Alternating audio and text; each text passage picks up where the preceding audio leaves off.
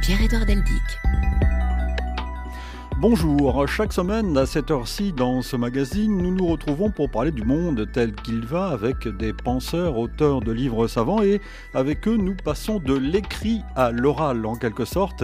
Nous le faisons grâce à la voix, celle de nos invités et la mienne qui vous parviennent là où vous nous écoutez de l'autre côté du micro. Eh bien, cette voix va être au cœur de ce numéro avec notre invité Jean Abitbol, médecin spécialiste de la voix, la voix qui est notre signature, notre instrument de musique unique, une éponge à émotions, écrit-il dans son livre intitulé Les voix de notre vie, qui va être au cœur de notre conversation. Idée, un magazine que vous pouvez aussi écouter, retrouver sur le site de la radio, l'application RFI Pure Radio et votre plateforme numérique préférée.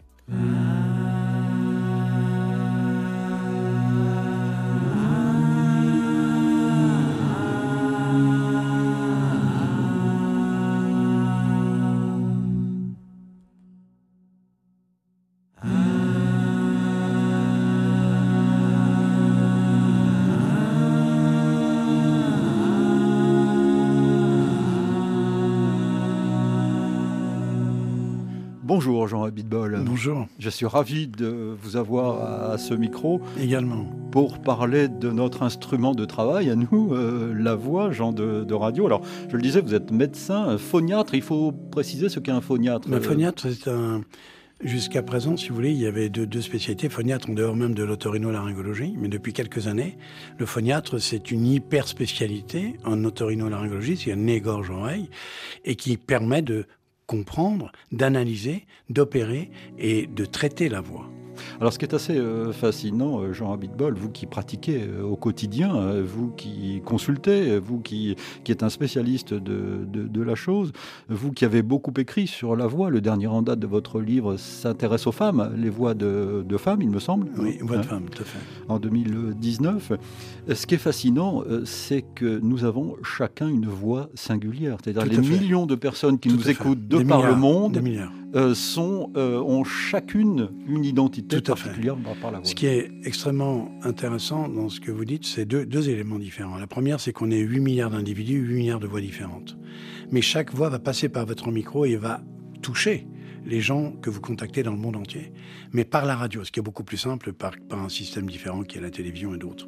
Et là, la signature d'une voix, la vôtre par exemple, quand on va vous écouter, on sait que c'est vous. Donc quelque part, il y a une attache qui va se mettre sur le plan racine, dire que je récupère le français et je l'écoute, soit parce que c'est une racine, soit parce que j'ai envie d'écouter cette langue. Et là, il y a une transmission. Et la force d'une voix, c'est ça. La beauté d'une voix dans ces 8 milliards d'individus, c'est cette transmission aux autres de notre vivant, mais dans notre passé puis dans notre futur. Alors vous dites que c'est une, la voix est un sommet de complexité. Oui, pour une raison simple, c'est que la voix, c'est un instrument. On appelle, on appelle l'appareil vocal. C'est un instrument dans lequel vous avez bien les poumons qui vont donner la force de la voix, le souffle, puisqu'on ne parle qu'en soufflant, comme ça. Les vibrations des cordes vocales qui transforment l'air en énergie vocale, en énergie sonore, et puis les caisses de résonance qui sont au-dessus des cordes vocales. C'est-à-dire que si je vous parle en faisant comme ça, on fait mon nez, et je vous parle comme ça, j'ai les mêmes cordes vocales, la résonance n'est pas la même. Et c'est un instrument. Ça, c'est le premier point. Puis le deuxième point, cet instrument, eh bien, il faut le jouer. Mais comme un violon, si vous voulez, on prend l'archer, on va jouer. Mais justement, on le joue comment? Avec notre cerveau cartésien, avec notre cerveau émotionnel, avec tout cela ensemble. Et c'est pour la raison pour laquelle c'est complexe, oui. La voix, l'instrument, c'est les cordes vocales, est-ce que je viens d'en parler. Et puis, l'autre côté, c'est le côté, ce que vous allez en faire. Qu'est-ce qu'on en fait de cette voix? Est-ce qu'on en fait quelque chose de professionnel? Est-ce qu'on en fait quelque chose de charmeur? Est-ce qu'on en fait un pouvoir? Comment la voix va nous amener quelque part?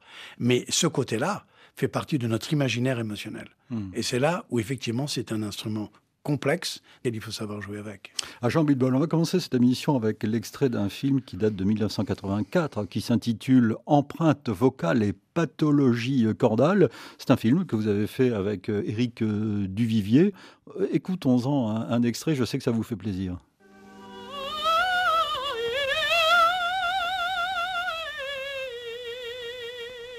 En soufflant alors à travers la fente glottique, vous provoquez la vibration des cordes vocales qui ne sont pas à proprement parler des cordes, mais des lèvres dans un plan horizontal.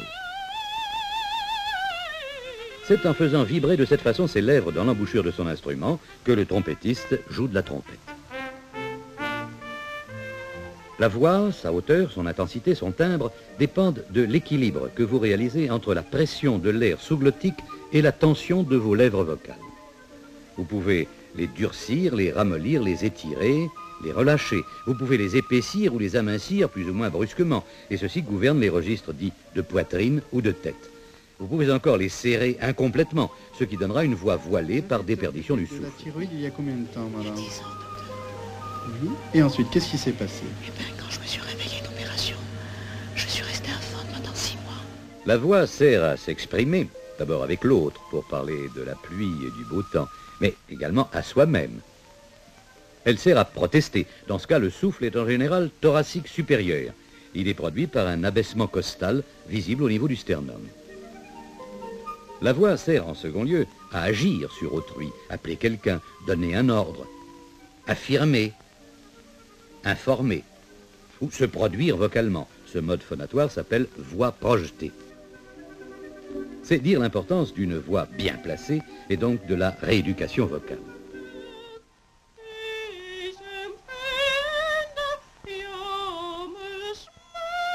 Jean Abitbol, vous écoutiez ça avec Oui. beaucoup d'intention, voire de nostalgie. Oui, euh, oui, parce que ça me ramène euh, 84, c'est quand même 40 ans en arrière pratiquement. Et ça ramène surtout à des choses simples où en décrivant l'instrument, en regardant la voix, c'est ça qui est beau. C'est-à-dire qu'on regarde les cordes vocales et on voit comment ça fonctionne. Et donc, quelque part, on a désacralisé. Il faut savoir que jusqu'en 1854, Manuel Garcia, qui a mis au point la façon dont on regardait les cordes vocales avec un miroir de dentiste, permettait de voir les cordes vocales. On n'a que deux cordes vocales. Et puis, jusqu'en 1984, où l'exploration dynamique vocale euh, euh, a mis au point, eh bien, nous a permis de filmer les cordes vocales et de permettre de partager l'information. Ce qui était impressionnant à l'époque, c'est que regarder une voix, regarder un larynx, c'était totalement secret, qu'on était tout seul, on regardait un miroir, personne ne pouvait voir. Et puis à ce moment-là, quand j'ai mis au point cette technique qui consistait tout simplement hein, à associer un fibroscope à une caméra, enfin c'était simple, eh bien effectivement, on partageait cette information et ça nous permettait de rentrer dans le cœur de l'émission vocale, ce qu'on n'avait pas encore fait. Alors, ce qui est frappant, Jean Abitbol, vous en parlez beaucoup dans le livre, c'est que la voix est le reflet de notre état, en fait. Parce qu'on, quelquefois, on se focalise sur la Bien voix sûr. toute seule. Bien sûr. Non, la voix euh, dit quelque chose. Bien sûr. Sans jeu de on mots. peut- bien sûr. Mais on peut aller plus loin avec cela. C'est-à-dire que la voix est le reflet de ce que l'on ressent, reflet de l'âme, si effectivement. Mais c'est pour moi beaucoup plus que ça. C'est la plume de la pensée. C'est-à-dire qu'elle va vous permettre d'émettre quelque chose. Mais qu'est-ce que ça veut dire? Ça veut dire une chose simple. C'est que quand on opère une corde vocale, parce qu'il y a un polype euh, et, et- et la personne a une voix comme ça un peu soufflée, on n'opère pas un polype. Pas du tout. On opère une voix. Si on change, à part le cancer bien évidemment, mais si l'on change la qualité vocale de cette personne, va-t-elle être en adéquation avec la voix qu'elle veut avoir? Est-ce qu'on est obligé, entre guillemets, d'opérer un polype ou d'opérer quelque chose de négatif au niveau des cordes vocales? Quand j'entends par négatif, c'est quelque chose qui la gêne. Mais pour elle, peut-être, ou pour lui, c'est peut-être un positif. Peut-être que Louis Armstrong, voilà, One the Sense, eh bien, pour lui, c'est un positif parce qu'il avait, parce que je fais partie de la Voice Foundation aux États-Unis, et celui qui traitait Louis Armstrong, c'était Jimmy Gould. À l'époque, j'étais tout jeune quand j'étais à ces congrès-là de sur la voie dans les années 80, m'a expliqué comment Louis Armstrong faisait. Mais j'étais stupéfait parce qu'on n'opère pas une corde vocale, on opère une voix. C'est une chirurgie où vous, vous risquez de changer l'émotion de la personne en face de vous. Et c'est dans les voix de votre vie, dans le livre, j'insiste là-dessus, on n'opère pas une corde vocale, on opère une voix. Je parle pratiquement pas de médecine, mais surtout ce que fondamental, c'est que la voix est la signature de votre, de votre vie, les cicatrices de ce que vous avez vécu, et à ce moment-là, vous donne votre personnalité. Sisters and brothers, this is Reverend Satchmo getting ready to beat out this mellow sermon for you. My text this evening is when the saints go marching in. Here come Brother Hickenbottom down the aisle with his trombone. Blow it, boy.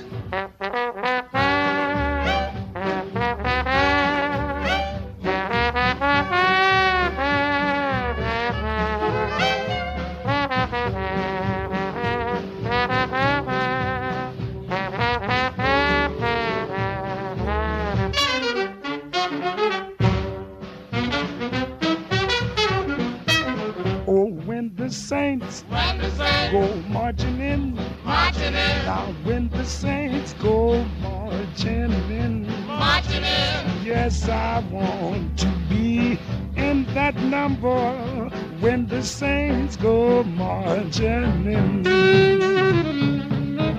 Go ahead, Brother Holmes.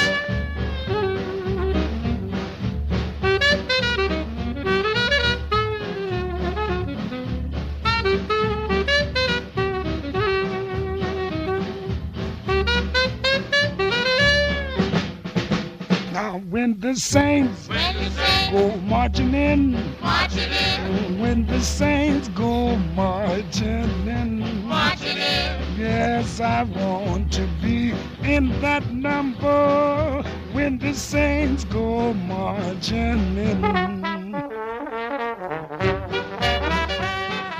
Vous écoutez le magazine Idée et nous parlons de la voix aujourd'hui avec un spécialiste, s'il en est, Jean Abitbol, qui vient d'écrire Les voix de notre vie, un livre publié aux éditions Grasset. Donc on vient d'écouter Armstrong, euh, dont vous parliez euh, à, l'instant. Euh, cette voix, cette voix traduit donc notre santé, notre état d'âme, Oui. et traduit euh, même la, la vie quotidienne. C'est-à-dire que si on s'est couché la veille euh, tard, on a la voix un peu Un moins claire. Elle, elle est d'une sensibilité extrême, Elle cette, est- cette voix. Oui, elle a une sensibilité extrême et heureusement. C'est justement ce qui fait le propre de l'homme, mais également le propre de certains animaux familiers. Et j'en parle dans le livre. Mm. Que ce soit le chien, que ce soit le Ouais. chat, que ce soit euh, euh, les chevaux, ben, ça fait partie des choses où quand vous avez un- un chien, et moi j'adore euh, les chiens par exemple, quand j'étais à la campagne, eh bien quand il aboyait, quand il me voyait, je savais s'il était heureux ou pas. Donc rien que dans l'aboiement, on arrive à l'écouter. Et dans la voix humaine, c'est encore plus sensible, parce que pourquoi l'homme peut parler? Qu'est-ce qui se passe? Tout simplement parce que le larynx, qui se trouve au niveau du cou, c'est-à-dire qu'il descend, mais jusqu'à l'âge de 18-22 mois, eh bien, quand on est nourrisson, il est très proche du haut de la gorge. Il est pratiquement en arrière de la langue. Donc, vous ne pouvez pas faire de voyelle. La voyelle n'existe pas. Elle est impossible pratiquement à faire, très peu. Mais le fait qu'il descende, on a créé les caisses de résonance et on a à ce moment-là la voix qui est un langage articulé. C'est là où est l'homme, et avec un grand H, et c'est là, effectivement, où l'homme a euh, son propre signature, qui est la signature de l'Homo sapiens. Eh bien, dans les voix dont vous parlez, qui sont sensibles à tout, parce que, eh bien, toutes cette résona- ces, résonateurs vont jouer également dans la voix. Alors Jean euh, Abitbol, vous parliez de, de- à l'instant de euh, la campagne. Vous faisiez référence à la campagne. Oui. Vous êtes arrivé une histoire incroyable quand vous étiez euh, remplaçant médecin de campagne euh, au début j'étais de interne, votre. voilà, j'étais interne, il faut que vous nous racontiez ça. Tout à fait. J'étais interne en, en deuxième année. C'était euh, juste euh, avant d'avoir fait mon armée, que je l'ai fait pendant mon internat. Et puis effectivement, on m'appelle vers euh, 4 heures du matin, euh, un soir de Noël, et on me dit allô. Euh, J'ai oui. Voilà, la petite a euh, 42 fièvres. euh, docteur, est-ce que vous pouvez passer? J'ai avec plaisir, mais descendez là au rez-de-chaussée, allumez le feu de cheminée, couvrez-la bien, j'arrive. Et je raccroche. Et ma femme me dit Attends, euh, je comprends pas là. Tu sais pas où c'est? J'ai pas besoin, je sais où c'est. Des gens que je soigne depuis un an et demi. Ils habitent, euh, c'est à côté de, ça s'appelle Donne-Marie-Dontilly, c'est à côté de Bray-sur-Seine, en Seine-et-Marne. Et je savais parfaitement où était la maison. C'est-à-dire aujourd'hui, on dirait que la voix était mon GPS. Hmm. J'ai pas besoin d'adresse. Je savais parfaitement où c'était. Donc la voix est plus qu'une signature, c'est également un lieu, mais c'est également un recours, entre guillemets, de savoir ce que pense l'autre. Et si vous avez un excellent ami, vous dites Allô, comment vas-tu? Je vais très bien, écoute, je vais. Non, mais j'entends que tu vas pas bien. En quelques secondes. En quelques secondes, vous avez déjà fait le diagnostic, si c'est un ami que vous avez l'habitude d'avoir au téléphone, de son état d'âme. Don't ever let them hurt you in any way. Or never let them steal and take the best of you. Keep building cities from the ground. We rise and we the way. It's Kelpie Don't Vibes. ever let them hurt you in any way. Oh, never let them steal and take the best of you. Keep building cities from the ground. We rise and we the way. Mother Nature has a way of warning us. A time bomb set on a lost countdown. Do you hear Vous dites aussi euh, quelque part dans ce livre passionnant, euh, Jean Abitbol, que la voix, le climat agit sur la voix. Oui. Vous, vous prenez l'exemple d'Angélique Kidjo, par exemple. hein. Alors, Angélique Kidjo, c'est une chanteuse béninoise exceptionnelle que j'ai connue euh, il y a maintenant près de 30 ans, qui a eu 5 Grammy Awards. Elle a eu récemment à Stockholm le prix Nobel, qu'on appelle le Nobel Prize of Singers. Et, et cette femme vit la musique. C'est la musique de l'Afrique, c'est-à-dire qu'elle est enracinée. Quand vous l'entendez chanter, c'est des racines qui sont là. Et cette vibration qu'elle a, on la, on la sent jusqu'au bout des ongles, j'allais presque dire. Elle nous fait frémir. Enfin, moi, j'ai été très touché quand elle est venue me voir il y a 30 ans. Et je vous raconte l'histoire parce que j'ai raconté dans le livre d'ailleurs. Elle avait des kystes sur les cordes vocales. Elle voit un de mes collègues, elle avait, je me rappellerai toute ma vie, elle me dit, voilà, euh, j'ai du mal à parler, je l'examine. Elle avait des kystes, c'est comme des petits, petits boutons. Je dis, il faut pas changer. Il faut pas changer. Elle me dit, mais vous savez, euh, docteur, euh, je peux pas chanter. Je dis, si, si, vous allez prendre ce traitement et puis ça va se traiter, c'est la signature de votre voix. C'est la voix de l'Afrique, c'est la voix de la naissance de l'humanité. J'entends dans votre voix tellement de choses dans ces racines-là. Et puis, évidemment, elle s'est pas fait opérer, heureusement d'ailleurs. Et puis, elle me dit, ben, venez à mon concert. À l'époque, on était 80 dans la salle. Et puis maintenant, euh, elle fait des salles avec 15-20 000 personnes. Et là, récemment, euh, elle est partie, elle fait le tour du monde. Et elle a gardé cela. Et la plus belle chose sur cette, sur cette femme que j'aime raconter, c'est que quand euh, quelquefois elle est un peu triste, elle est un peu mélancolique, elle commence à chanter en béninois a cappella. Et là, la salle ne parle pas. Et à ce moment-là, vous avez un standing ovation. Parce que elle reprend ses fondamentaux. La force de la voix, c'est les fondamentaux de vos racines. C'est ça qui est le, le pouvoir ultime, c'est par rapport à vous-même et par rapport à la voix intérieure. Quand vous parlez à vous-même, c'est ça qui se passe pour tout le monde. Ah oui, ça, Tout- la voix intérieure est très importante. On Oui. a consacré d'ailleurs il y a longtemps dans cette émission une- un, un numéro euh, à la voix, à cette voix intérieure qui, qui nous parle, mais qui, qui parle effectivement. Bien oui. sûr. Mais la voix intérieure, c'est ce que c'est le, le titre du chapitre d'ailleurs. Ouais. J'appelais, c'est la boussole de votre vie. Vous avez plusieurs décisions à prendre. Puis à un moment donné, c'est votre intime conviction, comme les jurés dans, un, dans une cour d'assises. Eh bien, celle-ci, c'est, c'est vraiment la boussole de votre vie qui va vous dire, ben, je fais ça plutôt que ça. Ben non, je vais faire ça. Et quand vous ne suivez pas votre intuition, très, très souvent, vous êtes déçu. Idée,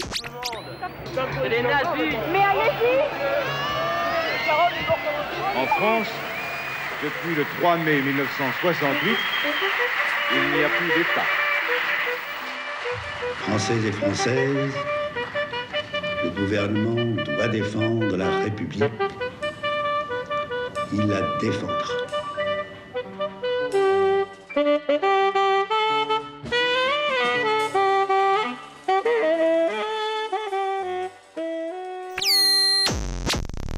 Française, Français, étant le détenteur de la légitimité nationale et républicaine, j'ai envisagé depuis 24 heures toutes les éventualités, sans exception, qui me permettraient de la maintenir. J'ai pris mes résolutions. Dans les circonstances présentes, je ne me retirerai pas. J'ai un mandat du peuple, je le remplirai. Je ne changerai pas. Alors, vous avez évidemment reconnu le général de Gaulle dans un discours prononcé le 30 mai Oui. 1968. La date est importante, Oui. uniquement à la radio. Oui. Mais ce qui est remarquable euh, pour le général de Gaulle, c'est qu'il avait fait un discours quelques jours avant, à la télévision. On le voyait. Et moi qui étais dans les bancs, tranquille, en train de regarder ce qui se passait, inconsciemment, dire oui, ben d'accord, c'est un vieux, quoi. D'accord, il a fait la guerre. C'est ça, ça avait fait un flop. Hein, Ouais, euh, d'accord, et ok, et alors? Mais au moment où il prend cette force qu'est la radio, dix fois plus forte pour moi que la télévision, parce que la voix vous amène dans un imaginaire dans lequel, en écoutant l'autre, vous rentrez dans votre propre image. Elle ne nous est pas imposée.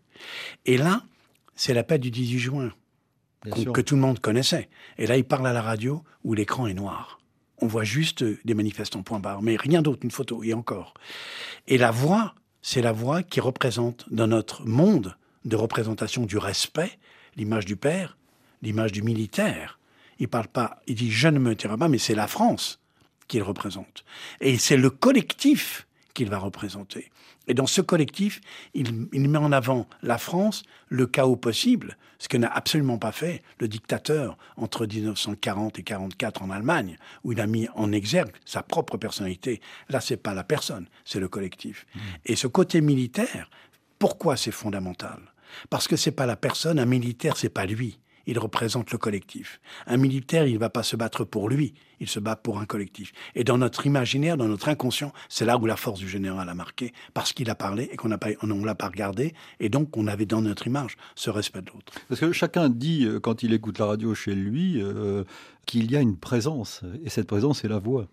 Alors, il y a une présence, il y a une vibration qui passe, mais cette vibration, va faire parler non seulement le véhicule de la voix elle-même, elle va passer un autre, un, un autre véhicule. C'est le véhicule dans lequel on va prendre en charge l'émotion qu'on vient de nous transmettre.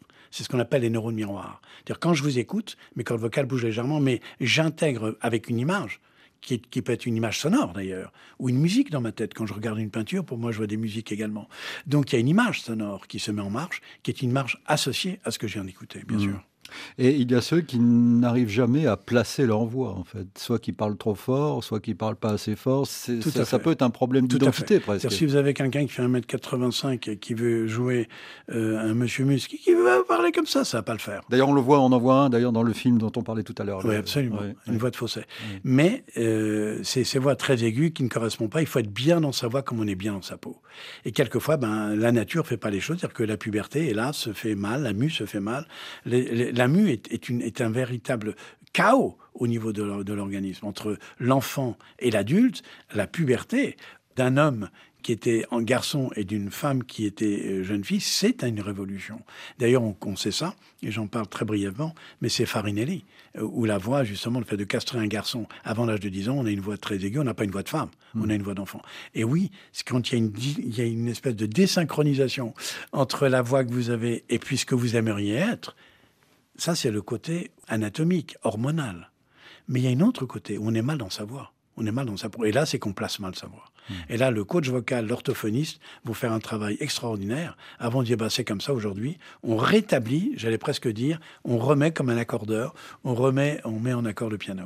Ah bah, écoutez, je vous propose d'écouter un reportage qu'a effectué pour nous Diane Merveilleux, un reportage chez un coach vocal, on appelle ça comme ça. Il s'appelle Guillaume euh, Herzepa. Il exerce euh, dans le 14e arrondissement de, de Paris. Ce reportage va vous passionner, c'est sûr.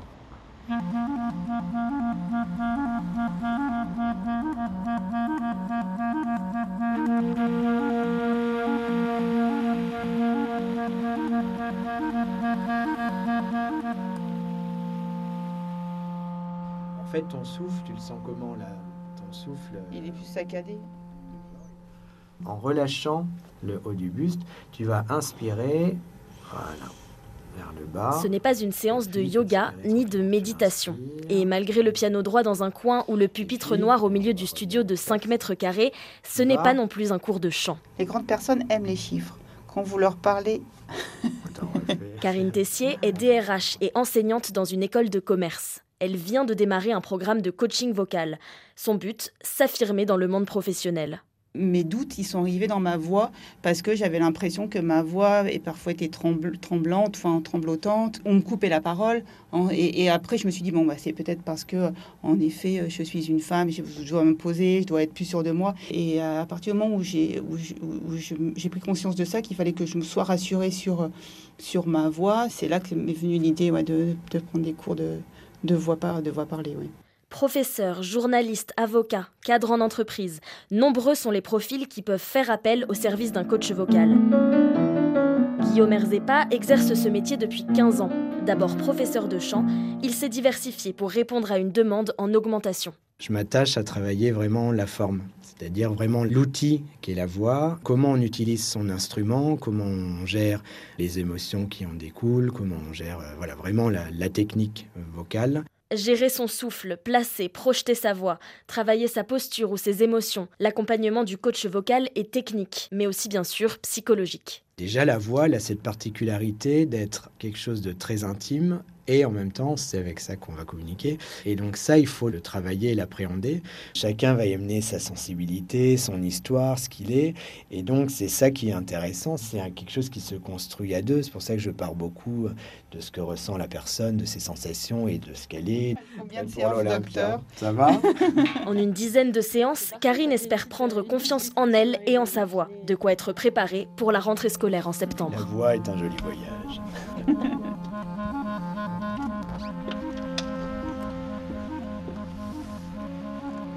Reportage de Diane euh, Merveilleux, La voix est un joli voyage. Oui, mais la voix, c'est beaucoup plus que cela. Lorsqu'on parle ensemble, tous les deux, vous allez me communiquer une information. De mon côté également, nous créons donc une troisième idée. C'est-à-dire que ce qui est superbe lorsque deux personnes parlent, c'est qu'elles sont dans la réciprocité de la créativité. La voix est une création permanente. Preuve en est, c'est que vous avez des gens qui parlent tout seuls pour s'entendre et à la limite, ils discutent avec eux-mêmes. C'est-à-dire qu'ils vont lire, il y a des gens qui lisent des livres à voix haute parce qu'ils adorent ça, notamment Flaubert. C'est ce que vous rappelez dans votre livre, Jean Bitbol. euh, Les phrases mal écrites ne résistent pas à l'épreuve de la lecture, disait-il. Exactement. C'est ben, c'est Flaubert qui faisait le, Le Gauloir. Exactement. Ouais. Et donc, ce que disait ce coach est excellent, c'est-à-dire qu'il apporte la, la verticalité sur le plan de l'instrument. Comme un violon, on ne va pas le prendre comme un violoncelle. C'est évident. Un violon alto, vous n'allez pas prendre un violoncelle. Eh bien, c'est la même chose. La voix doit être bien positionnée et chacun est différent. Il ne faut jamais, lorsqu'on est professeur de chant ou lorsque coach, vouloir que l'autre fasse comme moi je veux, mais faire comme la façon, l'anatomie de l'autre répond à une certaine forme de voix. Donc la voix de l'autre est particulière, on, l'a dit il y a quelques instants, mais également elle répond à une certaine façon de poser sa voix. Et vous avez entendu Jean Abitbol de cette femme qui disait Moi, je- je- je- j'ai recours à un coach vocal pour m'imposer, en fait, pour que ma voix s'impose. Vous qui avez écrit un livre fait. sur les voix de femmes. Oui. Je vais mettre un bémol là-dessus. C'est pas pour m'imposer. C'est pour mieux me connaître. C'est pour mieux me comprendre moi-même. C'est pour mieux savoir la force que j'ai à l'intérieur. Tout ce qu'elle nous dit, cette femme, c'est qu'effectivement, elle n'a pas confiance en elle. Et à partir du moment où la confiance existe, le passage se fait vers l'autre. Et justement, le coach fait- est un révélateur de la faiblesse intérieure qui devient une force. Car une voix parfaite est horrible. Ah pas oui. beau. Ah, c'est horrible. Si vous prenez un ordinateur, vous prenez un La, vous mettez 440 Hz pour tous les instruments, vous, écoutez 30 secondes. C'est un peu l'IA, enfin l'intelligence artificielle. Et là, si vous voulez, elle se, elle se reconnaît, elle se retrouve, et là, on va quelque part permettre de poser sa voix par rapport à ce qu'on ressent à l'intérieur. Et donc, on est en adéquation avec ce qu'on a à l'intérieur. Je propose d'écouter maintenant une autre voix de femme. C'était la voix d'une animatrice euh, à la radio très célèbre euh, à France Inter euh, dans- durant une vingtaine d'années. Elle s'appelait euh, Macha. Je Ouais. propose d'écouter un extrait de sa dernière émission où, en plus de sa voix caractéristique, il y a l'émotion euh, de la dernière. Et à l'heure- Et à l'heure où elle passait. en pleine à minuit, hein, Minuit. en- au cœur de la nuit. C'était le 28 juin 2006.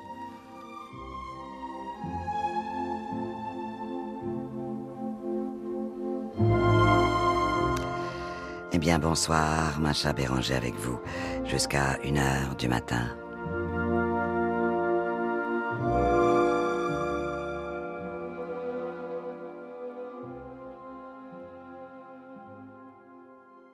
Allô? Allô? Oui, bonsoir. Bonsoir Macha, Sébastien à l'appareil. Sébastien. Oui, Oui, Sébastien. je suis un peu ému de vous avoir ce soir. Alors, Sébastien. Macha, je vous appelle parce que cette émission, c'était pour moi un espace d'écoute, euh, de respect profond. Et cet, cet espace d'écoute et ce respect profond, vous voyez, je l'ai trouvé euh, par les ondes, grâce à vous. Et c'est un espace qui était trop rare et qui est encore d'ailleurs très rare. Et cette voix comme ça qui résonne entre minuit et une heure la nuit et qui écoute les autres, bah moi ça m'a touché, ça m'a fait aussi grandir et ça m'a montré aussi que l'amour et le respect étaient présents. Eh bien, j'en suis très heureuse. Mais il y a une chose que je voudrais dire, parce que vous êtes tous en train de me dire des choses délicieuses. Mais moi aussi, j'ai beaucoup appris avec vous. Je vais pas faire de la démago, c'est pas aujourd'hui que je vais commencer, je l'ai jamais fait. Mais moi, j'ai grandi aussi avec vous. J'ai appris énormément de choses. J'ai découvert énormément d'univers. Et c'est une grande, moi, j'emporte beaucoup de choses de vous aussi. C'est pas à sens unique ce genre d'émission que, que j'ai faite avec vous. C'est un, un, cercle extraordinaire. Ce qu'on se donne, on se redonne, on se renvoie, on apprend les uns des autres et, et c'est ça que, que qui m'a beaucoup touché aussi.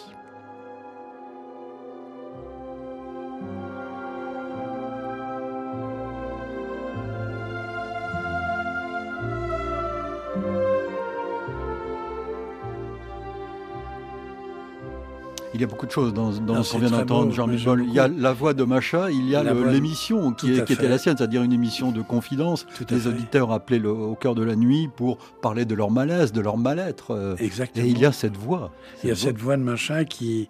Alors ça, ça nous permet de dire une, une chose extrêmement positive dans la voix.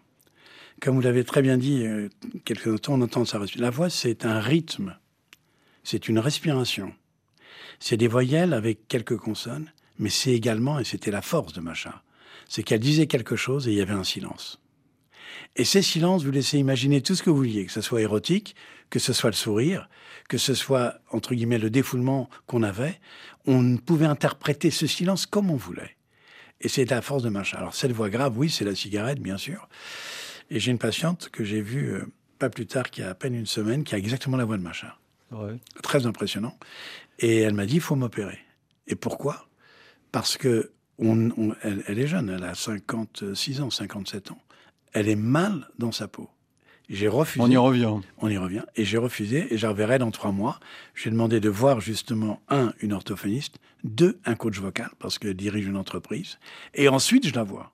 Que si on équilibre sa voix par rapport à son rythme vocal, par rapport au silence, et savoir quelque part se taire, le problème aujourd'hui dans la majorité des gens, c'est qu'ils veulent absolument fermer les silences. Ils veulent dire quelque chose. Le silence n'existe plus. Il faut que je dise quelque chose parce que j'ai pas le temps de parler, donc il faut que je vous en parle. Et c'est le zapping. Et ce que j'aime beaucoup dans, dans, la voix de Macha, c'est quand euh, un, on entend un peu les, les, voix des années 50. Euh, je vais voir. Donc cette voix, cette voix qui traîne, mais elle a le temps de traîner. C'est ça qui est beau. C'est ça qui est, qui est, formidable, Jean Abitbol, c'est d'écouter les, les, voix de temps anciens, en oui. fait.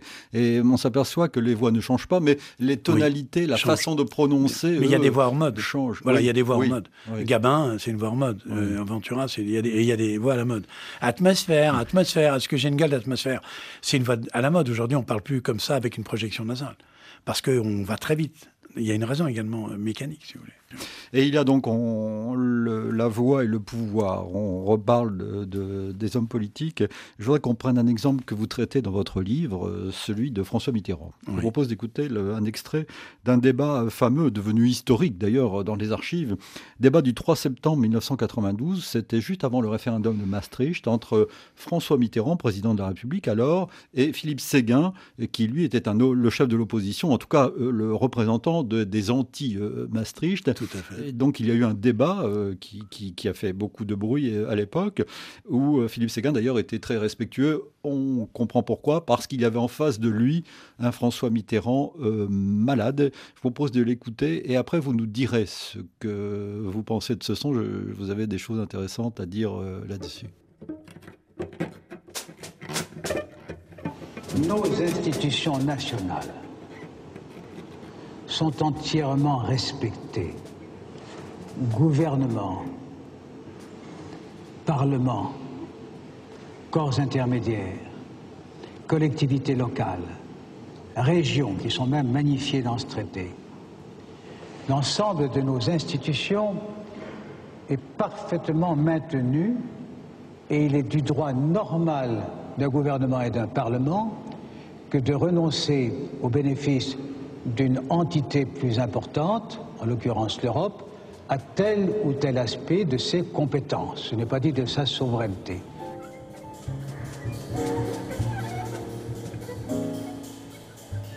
Alors il faut expliquer pourquoi euh, ce son Absolument. vient dans cette émission consacrée à, à, la voix. Vous êtes directement avait, concerné par il, cela. Ben, il avait une voix qui avait pratiquement, qui était pratiquement plus audible à un moment donné. Donc euh, Guillaume Durand, qui était responsable de l'émission, on me fait appeler euh, pour voir si effectivement euh, on peut entre guillemets remettre en, la voix en état pour cette émission qui était fondamentale. Effectivement, je suis arrivé, je l'ai vu, il était très fatigué parce qu'il avait des traitements très lourds à ce moment-là. Mais ce qu'on entend dans cette voix, c'est la voix termine à chaque fois, je vais vous dire, mais c'est fondamental. C'est-à-dire qu'il termine par à chaque fois une chute, et ça montrait cette faiblesse vocale. Et ce qui est, ce que moi je trouve remarquable, c'est qu'il s'en est pas servi. Il n'a pas fait le plaignant, il n'a pas fait oui, regardez, je suis malade, pas du tout. Et Jean-Pierre Elkabbach, qui a été remarquable également, parce que ça a été le dernier interview du président Mitterrand, ça a été Jean-Pierre Elkabbach. Ah oui, euh, une, et dans, une interview là aussi marquante où euh, tout était dit ou presque. Tout était dit, exactement. Et quand il lui pose la question, euh, euh, vous allez dire tant que je serai président, ne vous inquiétez pas, je serai là. Après, on verra. Mmh. C'est que la fonction crée la puissance et surtout, surtout la force de garder le pouvoir. Et c'est le deuxième mot clé pour moi chez l'être humain. Le premier, c'est la stimulation. Le second, c'est la voix. Et dans stimulation et voix, vous avez une chose, c'est la transmission. S'il n'y a pas de stimulation, il n'y a pas de transmission. D'ailleurs, vous dites dans votre livre, Jean Abitbol, que la voix de Mandela euh, s'est éteinte euh, quand il a quitté le pouvoir, et, et, celle d'Obama n'était pas la même. Euh, Exactement. C'est-à-dire qu'on écoute la voix de Mandela, qui était extraordinaire, quand il était encore, entre guillemets, opérationnel. Pareil, Obama mais la fonction qu'il avait faisait piloter sa voix. Et dès qu'il n'avait plus cette fonction, la voix n'était plus tout à fait, tout à fait la même. Et ça, on le retrouve dans les voix de gens qu'on a aimés. Quand on écoute des voix de, gens, de gens disparus, si on les écoute, eh bien effectivement, on voit cette espèce d'évolution où la voix évolue avec la vie, bien sûr. Et vous demandez s'il y a des voix de droite ou des voix de gauche? Oui, c'est-à-dire, je me suis posé la question quand j'écoutais tous ces hommes politiques, parce que pour faire ce livre, j'écoutais pas mal de podcasts. Et en fait, euh, dans la voie de gauche, si vous voulez, c'est une voie un peu à l'horizontale, c'est un cercle, c'est-à-dire que pas mal de... C'est la culture, c'est l'enseignement, c'est les, les, livres, c'est des références. Alors que dans la voie de droite, c'est beaucoup plus pyramidal, c'est-à-dire qu'il y a quelqu'un qui dit quelque chose, eh bien, on va suivre on va discuter certes, mais pas autant que dans la voix. Et donc il y a des timbres de voix. Mais aujourd'hui, ça devient difficile parce qu'on m'a posé la question. J'avoue que je ne sais plus là. ça se confond. C'est ni de droite ni de gauche. Ah, voilà, je sais pas. Et Jean Abitbol, il a aussi la voix, vous le sentez parler abondamment dans le livre, des avocats, des ténors du barreau. Bien sûr. La voix. Alors là, là c'est une chose où ils incarnent quelque chose. C'est-à-dire que quand vous avez quelqu'un qui va défendre un accusé, les paroles qu'il va dire, la musicalité de la voix qu'il va employer, les rythmes qu'il va donner, c'est des coups de marteau dans le juré, les jurés. Mmh. Et dans ce film remarquable, Les Douze hommes en colère, dont mmh. je parle d'ailleurs, où on voit comment seul Henri Fonda, dans ce film remarquable, qui fait basculer le. Et voilà, il est tout seul à dire non, je suis pas pour la peine de mort pour, ce, pour cet accusé. Et en l'espace de pas mal de débats, chacun, dans son intime conviction, faisait une comparaison entre la personne qu'on jugeait et sa propre vie. Et la force de l'intime conviction, c'est de faire abstraction justement de sa vie privée, c'est impossible, mais d'éléments qu'on vient vous donner. Et à ce moment-là, il faut avoir son propre jugement, mais qui va dépendre de la voix de l'accusé. Et qui va dépendre de ce que vous ressentez vous-même. Et là, la voix a un jeu terrible. C'est une arme de défense, c'est une arme d'attaque, mais c'est une arme qui peut tuer. Hmm. La preuve, les faux témoignages. Il la voix des enseignants. Et la voix des enseignants, c'est autre chose. La voix des enseignants, moi je trouve ça remarquable parce que j'ai la chance d'en soigner énormément. Les enseignants, c'est des gens qui, leur but, c'est justement de transmettre par leur voix beaucoup plus que par l'écrit. Sinon, ben, on n'a qu'à se mettre dans une bibliothèque et lire tout seul. Mais j'ai pas vu un seul étudiant qui voulait pas écouter un cours parce que l'écoute mettait les points marquants. Et l'enseignant va donner des, choses extraordinaires chez l'enfant, ou chez le lycéen, ou même chez l'homme qui fait des, ou la femme qui font des grandes écoles. Il va leur donner une destinée dans leur métier parce que c'est un passionné. Un enseignant est un, doit être passionné pour transmettre. Comme l'homme ou la femme de théâtre Exactement, c'est différent. Si on prend la femme de théâtre et l'homme de théâtre, on va prendre Cyrano de Bergerac dont je parle, parce que dans Vous parlez de la tirade, la fameuse tirade Exactement. Et, et si dans Cyrano de Bergerac, quel est l'acteur? Quel est le comédien? C'est ni Cyrano ni Roxane, c'est la voix.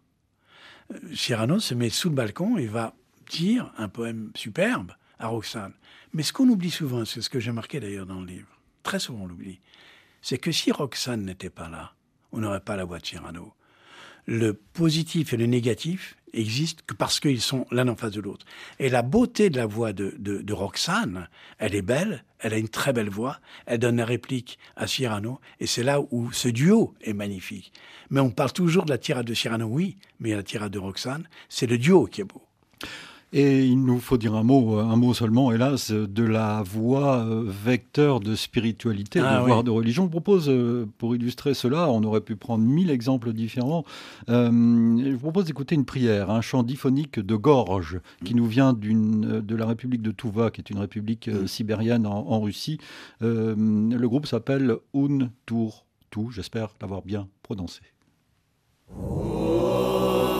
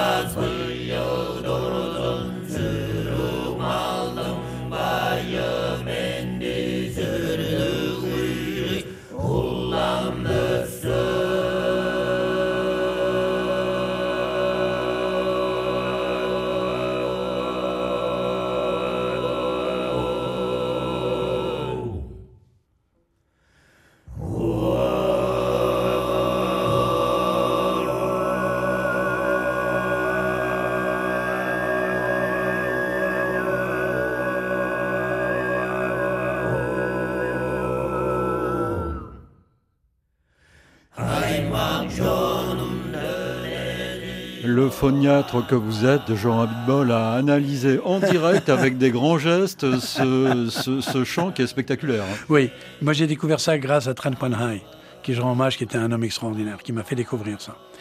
Et en fait, euh, Trent l'ai- il m'a contacté, c'est la première fois qu'on filmait avec un fibroscope les cordes vocales, justement de ses voix. Et en fait, ces cordes vocales vibrent, mais c'est l'arrière des cordes vocales qui vibrent. Il faut savoir que les cordes vocales, c'était en arrière de la pomme d'Adam, au milieu de la gorge, elles sont à l'horizontale. Eh bien, c'est ce qu'on appelle l'arrière des cordes vocales, je ne veux pas rentrer dans la technique, c'est le tiers postérieur qui vibre et qui donne ce qu'on appelle le bourdon. Ah, c'est un son continu. Mais au-dessus, il bouge la langue. Il bouge la luette, dire le palais, et il crée d'autres caisses de résonance. Donc on a un son, ah, au départ on a et on entend. Et cette voix de basse, c'est le bourdon, exactement dans- comme dans l'orgue. Et c'est des voix incroyables, et qui donnent d'ailleurs, euh, pour certaines personnes, un certain orgasme, faut le savoir. Et les, les sons qui sont au-dessus, eh bien c'est d'autres vibrations. Quand je vous écoute, Jean Abitbol, je, je- je suis assez intimidé parce que euh, j'imagine que chaque fois qu'on vous parle, vous analysez la, la- la- le- la voix euh, de la personne qui vous parle. Alors, heureusement que non, je vais vous dire pourquoi. Quand je parle comme ça, il n'est pas question que j'analyse. Ce qui m'intéresse, c'est l'émotion derrière. Ouais. C'est la sincérité. Une voix est belle quand elle est authentique, quand elle est sincère, quand elle incarne ce qu'on veut dire et quand elle n'a pas peur. Ouais, Mais si elle a un défaut, vous, la, vous Ah, ce défaut tout de Bah, suite. C'est-à-dire que si quelqu'un joue à être ce qu'il n'est pas, Ah. ça me prend euh, allez, 30 secondes. C'est comme les vieux chanteurs qui cherchent à être ce qu'ils ne sont plus. C'est dramatique. Parce qu'une voix euh, vieillit. Alors une voix vieillit dans le sens où elle prend de l'âge, mais ne vieillit pas dans le sens où, eh bien, on la reconnaît pas. La voix, c'est deux muscles des cordes vocales qui sont comme des petits biceps. Il faut la travailler. Quelqu'un qui est prof à la Sorbonne, qui est prof à l'école, qui est enseignant, qui pendant deux ans ne va plus parler, bah, il va avoir une voix comme ça, parce qu'il va y avoir une atrophie des cordes vocales. Donc oui, quand vous êtes enseignant, quand vous êtes prof, quand vous êtes professionnel de la voix comme vous, oui, il faut la travailler tout le temps. Il faut lire un texte, il faut chanter, il faut prendre des cours de chant après, si vous n'avez pas d'activité, pour garder la belle puissance de la voix. Il faut surtout la pas voix, se taire, ça s'entretient. C'est 400 muscles qui se mettent en fonction quand vous chantez. Alors, vous parlez de, de plein d'autres choses dans ce livre passionnant, Jean Abitbol. Vous parlez de la voix du négociateur. On a fait une émission il n'y a pas très longtemps euh, dans- avec un négociateur du GIGN qui nous parlait de l'importance de la voix, du ton euh, de, de- de la voix. Vous, Bien sûr. vous nous parlez même de l'hypnose médicale. Oui. C'est grâce à mon anesthésiste qui, lui, euh, à un moment donné, il parle à la, à la malade, c'est a pas mal d'années maintenant. C'est ce que vous racontez dans le livre, à voix basse, et il À voix basse. Alors, je- alors je lui dis, mais qu'est-ce que tu fais là? Chut. Et en fait, l'hypnose, c'est l'inverse. L'hypnose, on doit être monocorde. On parle dans l'expiration du patient. Et il peut se met à parler. Vous allez bien, madame? Ah bon, très bien. Pensez à quelque chose que vous aimez. Et à ce moment-là, les drogues qu'on injecte sont moitié fortes que ce qu'on fait d'habitude.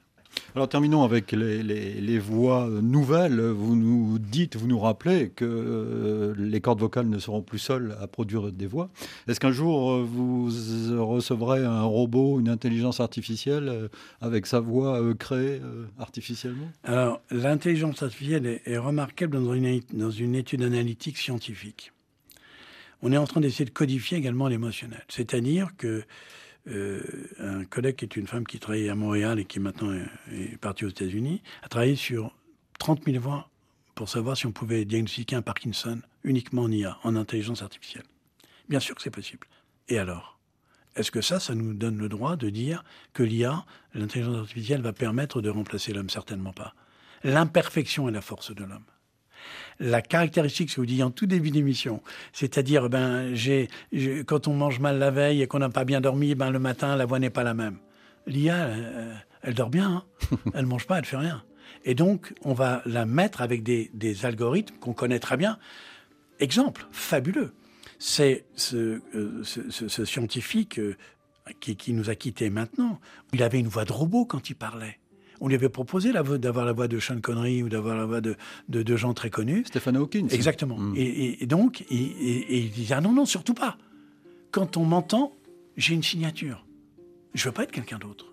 Ben, c'est ça l'intelligence artificielle. Ça sera, je pense, à un moment donné, les limites. Et heureusement, j'espère qu'on trouvera jamais. Et comme les voix des disparus, quand vous avez quelqu'un que vous aimez, eh bien, la voix que vous allez entendre, elle va rester. Elle va vibrer dix fois plus qu'une photo parce qu'elle vous remet, c'est une machine à remonter le temps, la voix.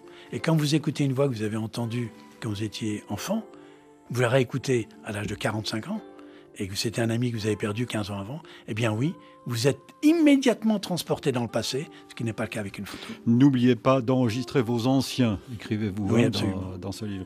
Merci Jean Abitbol. Votre livre s'intitule Les voix de notre vie, il est publié chez Grasset. Idée réalisée évidemment par Vanessa Rovansky. Merci à Diane Merveilleux pour ses reportages. Rendez-vous dimanche prochain, c'est-à-dire l'année prochaine. D'ici là, je vous souhaite une bonne soirée de Nouvel An. Dans un instant, un nouveau journal sur RFI. Mm-hmm.